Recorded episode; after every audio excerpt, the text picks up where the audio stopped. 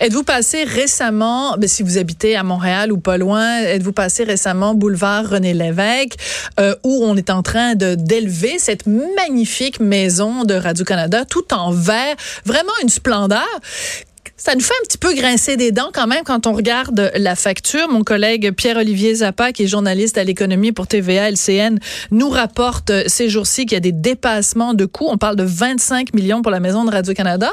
Bonjour Pierre-Olivier, comment vas-tu? Bonjour Sophie, très bien et toi? Ben, elle est belle, mais elle coûte cher. Elle coûte cher, elle coûte très cher et elle coûte surtout plus cher que prévu. Oui, c'est ça. Hein? Il faut le rappeler, Radio-Canada n'a jamais dévoilé les chiffres de son budget pour aménager la nouvelle maison de Radio-Canada.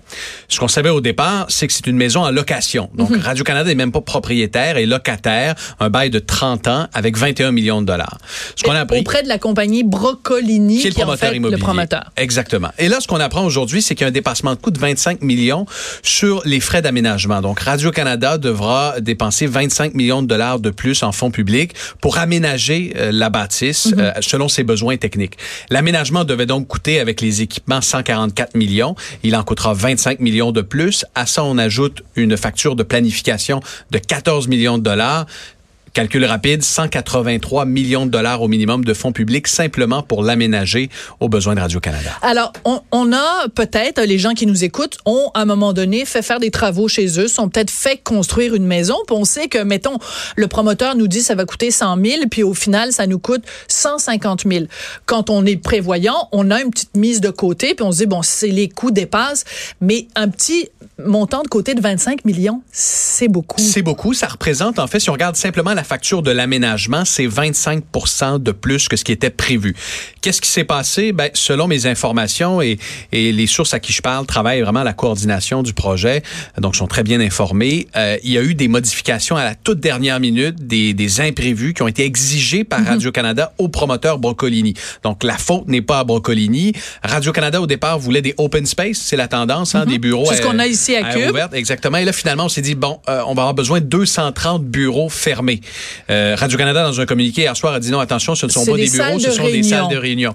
Alors, j'ai revu avec mes contacts aujourd'hui qui m'ont dit, ben écoute, Pierre-Olivier, la notion de salle de réunion peut être assez large. Ben, parce que ça, ici, c'est un endroit fermé, c'est une salle de réunion. On se réunit pour faire de la radio. On peut, on peut jouer avec les virgules. on peut jouer avec les mots. Euh, mais, mais ce qui est intéressant aussi, ce qui ressort, c'est que, bon, on l'a dit, mettons que moi je vais faire des travaux chez moi, je peux en effet décider à la dernière minute que le mur que je voulais entre la cuisine et la salle à manger, il n'y en a pas de mur ou je fais construire un mur.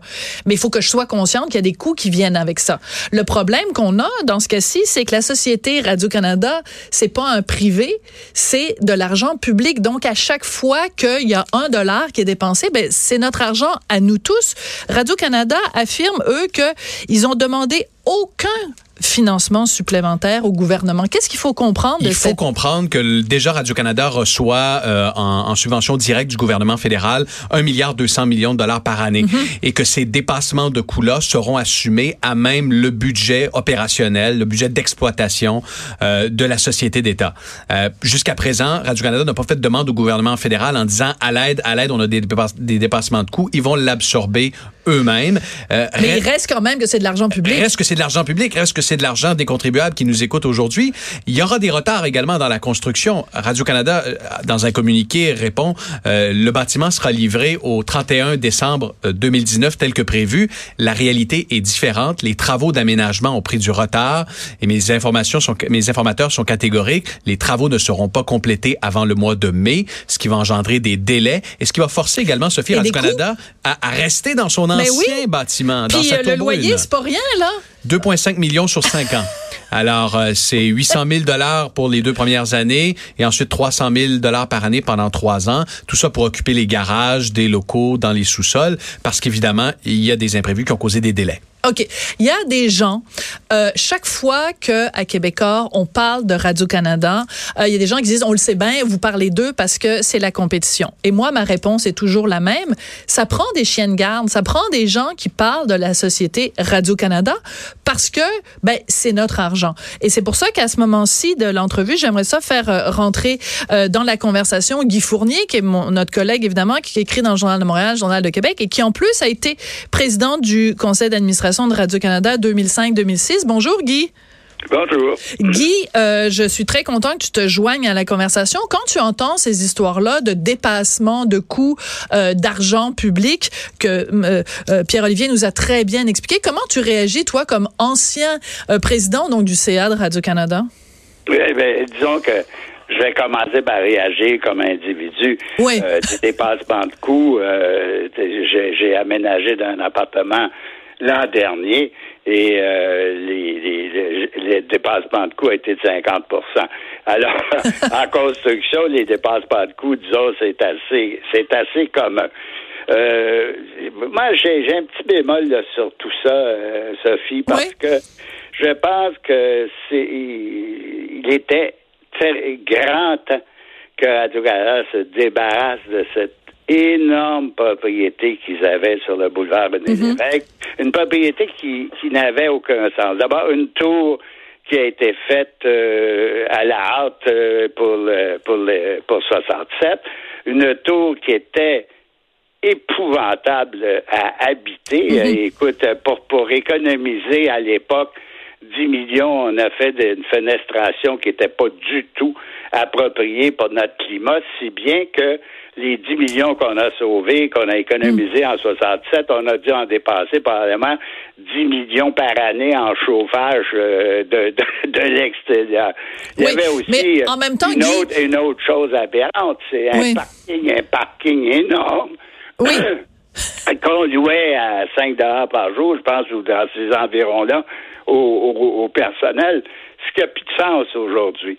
Tu as la même situation à Toronto où tu as un énorme éléphant blanc dont, euh, dont Radio-Canada essaie de louer euh, depuis des années, mais qui n'est pas louable la façon dont c'est construit. C'est à mhm. peu près pas possible de le diviser. il, y, a, il y avait à Radio-Canada une situation immobilière qui n'avait aucun sens. Et je dois dire que même si j'aime pas beaucoup l'individu, euh, l'ancien PDG Rabinovich a fait une rationalisation des immeubles qui, a, qui, a, été qui est extrêmement bénéfique. Maintenant, écoute. Euh, mais Guy, je pense qu'il y a personne, euh, ni Pierre-Olivier, ni moi, ni bon les gens qui s'intéressent à ce dossier-là. Je pense qu'il y a personne qui remet en question le besoin de créer mm. la maison de Radio Canada. Et en plus, elle est belle. Et en plus, elle va en effet euh, faire rentrer Radio Canada au 21e siècle. On se le cachera pas mm. parce que dans l'ancienne bâtisse, les studios radio, entre autres, étaient au sous-sol. les gens faisaient la météo, puis ils étaient même pas capables de regarder par la fenêtre pour voir le temps qu'il faisait. Là, il y avait des aberrations. Donc, je pense que personne ne remet en question la pertinence de la création de la maison de Radio-Canada. Je pense que ce qui, ce qui, moi, me pose problème, en tout cas, euh, Pierre-Olivier, tu pourras réagir, c'est le manque de transparence de Radio-Canada. Pourquoi Radio-Canada ne peut pas nous dire clairement quels sont les chiffres ou confirmer clairement les chiffres de Pierre-Olivier? C'est pour, c'est le problème de transparence de Radio-Canada. Sophie, sur la question de transparence, je, je, suis pas du tout en désaccord, parce que même si, par exemple, même si tu lis et tu, scrutes le rapport annuel de Radio-Canada, c'est impossible, par exemple, de voir quel est le budget attribué au réseau français par rapport au, réseau anglais. C'est extrêmement difficile d'en arriver à voir le fond des choses ou la vérité des choses. Maintenant, écoute, moi, j'ai le même problème avec les, les, les VRI, j'ai le même problème mhm. avec les j'ai le même problème avec même des, des, grandes entreprises privées où finalement, tu as beau scruter les rapports annuels, tu trouves rien. Maintenant, c'est vrai qu'à Radio-Canada, ils font une réduction de compte en général assez, assez bonne, mais c'est vrai également qu'il y a mille et une façons de cacher des coûts et c'est particulièrement vrai dans une société d'État. Oui, Pierre-Olivier. Ah, parce que, vous voyez, lorsqu'on pose la question à Radio-Canada, euh, quel, quel, est l'ordre des dépassements de coûts? Combien ça va vous coûter rester dans l'ancien bâtiment? Ben, ce qu'ils nous répondent toujours, c'est euh, que ce sont des contrats qui impliquent des tiers. On ne peut pas révéler cette information-là. En tant que reporter qui s'intéresse à une société d'État, au même titre qu'Hydro-Québec, par exemple, il faut utiliser nos contacts pour euh, en apprendre davantage. La question que je me pose, M. Fournier, vous avez évidemment évidemment présidé le conseil d'administration de Radio-Canada. On apprenait également hier dans mon reportage qu'il y a trois dirigeants, mhm. tour à tour, qui euh, ont été chargés de ce projet-là au cours des, euh, des quatre dernières années. D'abord, il y a eu le directeur des, euh, des projets immobiliers, ensuite le vice-président des infrastructures, et aujourd'hui, c'est un autre vice-président qui est en charge. Ça, évidemment, ça ajoute de l'instabilité, et selon mes informations, ça a contribué à engendrer ces retards et ces modifications de dernière minute. Ben, Qu'est-ce qu'on fait comme CA? M. Zappa forcément eu un manque de planification. Ben oui. Je sais, je, je, je, sais bien que c'est extrêmement difficile de déménager une entreprise de communication comme Radio-Canada.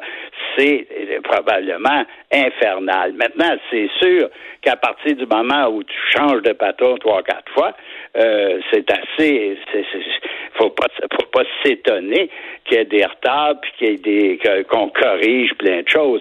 Maintenant, il y a au moins une chose humoristique dans tout ça. Ah oui? Euh, ah bon, ben j'ai hâte de l'entendre. Ça, ça j'avoue que ça m'a fait bien rire oui? quand je vois le communiqué de Radio-Canada qui dit qu'il y a eu les 230 espaces euh, privés sont des salles de réunion. je suis, j'ai pouffé de rire parce que je me dis, ça fait partie du problème de Radio-Canada, c'est la réunionnite. je me dis qu'il y a 230 euh, salles de réunion.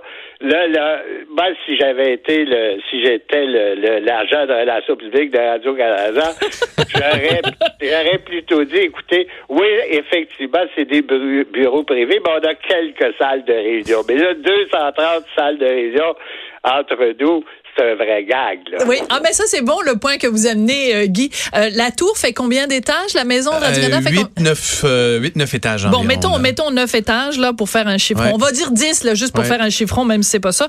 Ça veut quand même dire 23 salles de réunion par étage. hey, je te dis qu'il y en a de la réunion là-dedans. non, mais c'est un excellent calcul que tu fais, Guy. C'est vraiment, c'est très drôle ça ne fait que prolonger ce qu'il y avait dans la tour parce que en fond, au fond, une grande partie de la tour, c'était la partie centrale et à chaque étage, c'était des, ça devenait pas une salle de réunion, une salle de rencontre pour le personnel. En face de l'ascenseur, oui, c'est là que, les gens, les gens se rencontraient. Parce que bon, on dit euh, évidemment, Guy a été euh, président du CA 2005 et 2006. J'ai travaillé quand même pendant, écoute, euh, facilement quatre ans, peut-être même cinq ans à Radio Canada, à la radio et à la télé, dans la salle des nouvelles et partout. Donc, je pense que entre Guy et moi, on, on connaît, on connaît la maison, comme on dit. Il y a quelque chose d'important que, que, que Guy vient de soulever quand on on parle justement de, transparence, c'est que, par exemple, les salaires des gens qui travaillent à Radio-Canada, le salaire des talents qu'on voit à la télé, ça aussi, même avec toutes les demandes qu'on peut faire euh, de loi d'accès à l'information, par exemple, euh, euh Vero.tv, on essaye de savoir les chiffres. Est-ce que ça marche, cette affaire-là? Combien ça coûte? Combien ça rapporte? On ne peut jamais savoir ces informations-là. je, veux, je veux ajouter à cela, Sophie, parce que à chaque année, Radio-Canada dévoile son plan d'entreprise. C'est l'espèce de budget annuel